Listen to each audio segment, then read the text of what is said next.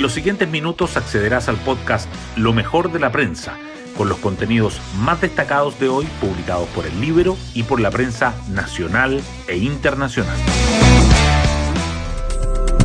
Buenos días, soy Magdalena Olea y hoy viernes 15 de julio les contamos que tras el alza histórica que ha experimentado el dólar, superando los mil pesos en más de una ocasión, el Banco Central anunció una intervención cambiaria de hasta 25 mil millones de dólares. Esto, señaló el ente emisor, se da en medio de un contexto de incertidumbre local que permanece elevada. Donde el gobierno intentó bajar la incertidumbre, al menos para sus ministros, fue en un eventual cambio de gabinete. Primero fue la ministra Camila Vallejo quien señaló que no sería antes del plebiscito del 4 de septiembre.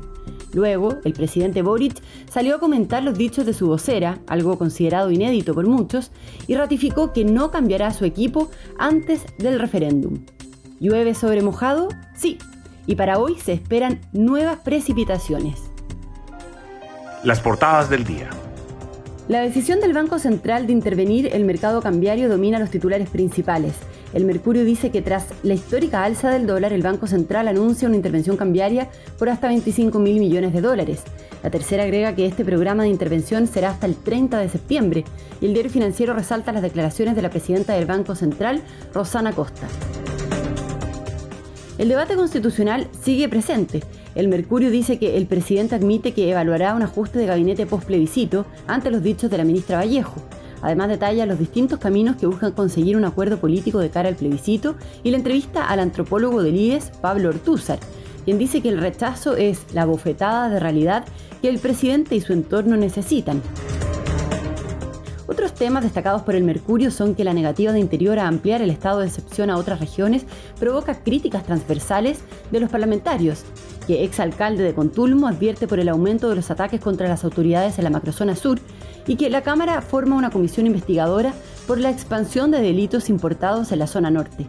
La tercera, en tanto, informa que el gobierno cifra en 127.000 el número de migrantes en situación irregular y que Boric califica de inaceptable el error de la División Jurídica de Interior en el caso Huracán.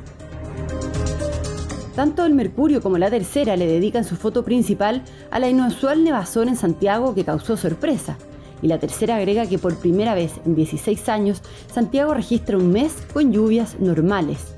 En materia deportiva destacan que la Roja femenina se redime en Copa América con un triunfo sobre Ecuador. Además, resaltan la muerte del animador Javier Miranda. Hoy destacamos de la prensa. Tras la histórica alza del dólar, el Banco Central anuncia una intervención cambiaria por hasta 25 mil millones de dólares hasta el 30 de septiembre. Esta decisión se da en medio de las críticas de analistas nacionales y extranjeros que calificaron de decepcionante la respuesta del instituto emisor ante la fuerte depreciación del peso.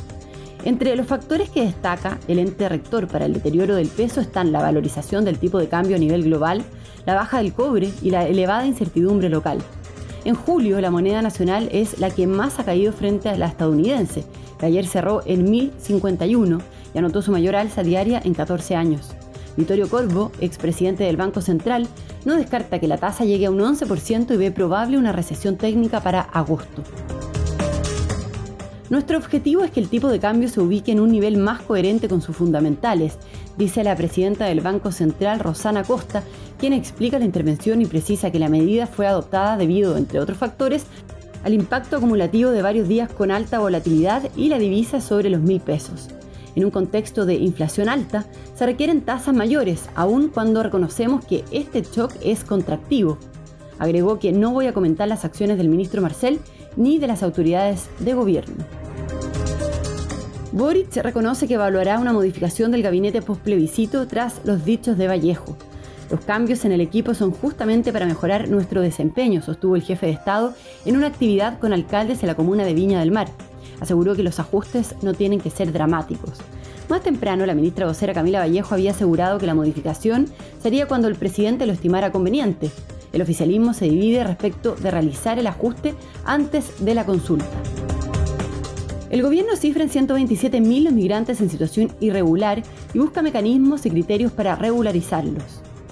Si bien la ley hoy permite regularizar a niños, niñas y adolescentes con la nueva Política Nacional de Migraciones, el gobierno adelanta que se podrán fijar nuevas causales para regular a quienes ingresaron por pasos clandestinos.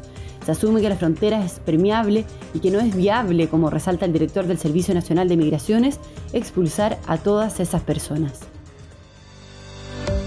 Y nos vamos con el postre del día. La Roja Femenina se redime en la Copa América con un triunfo sobre Ecuador. Chile logra su primera victoria en el certamen continental 2-1, mejorando notoriamente respecto al debut con Paraguay.